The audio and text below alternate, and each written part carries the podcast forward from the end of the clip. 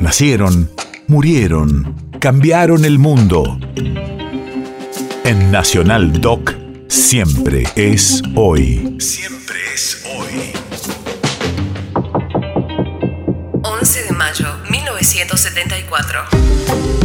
Hace 48 años fallecía acribillado a balazos al salir de la iglesia Francisco Solano, donde acababa de celebrar una misa, el padre Carlos Mujica.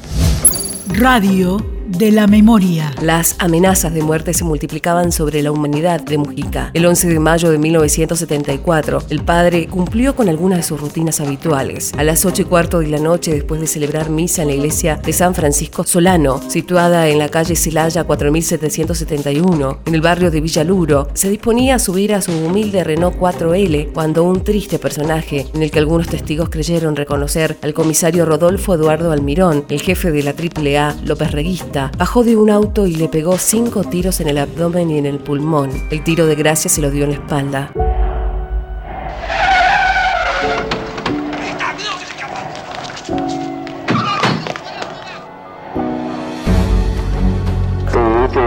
Enfoque de las empresas populares de parte de los este, villeros que yo comparto plenamente trae solución a dos problemas gravísimos. El primero, el más grave que hoy tiene el pueblo, que es el de falta de trabajo. Todos sabemos que la desocupación no solamente ha disminuido, sino que incluso ha aumentado y eso tenemos que luchar para arreglarlo. Y segundo lugar, que el hecho de que las mismas casas sean construidas por los eh, villeros con la colaboración técnica y financiera del gobierno del pueblo es una forma concreta de economizar dinero de eliminar este, intermediarios, contratistas que a veces se llevan la parte del león. Pienso que al gobierno del pueblo no le favorecen precisamente los que son eh, así serviles, obsecuentes, sino aquellos que, bueno, que tratan de decir la verdad y hacer críticas partiendo de la autocrítica. Yo soy sacerdote de Jesucristo y tengo que ser testigo de la verdad.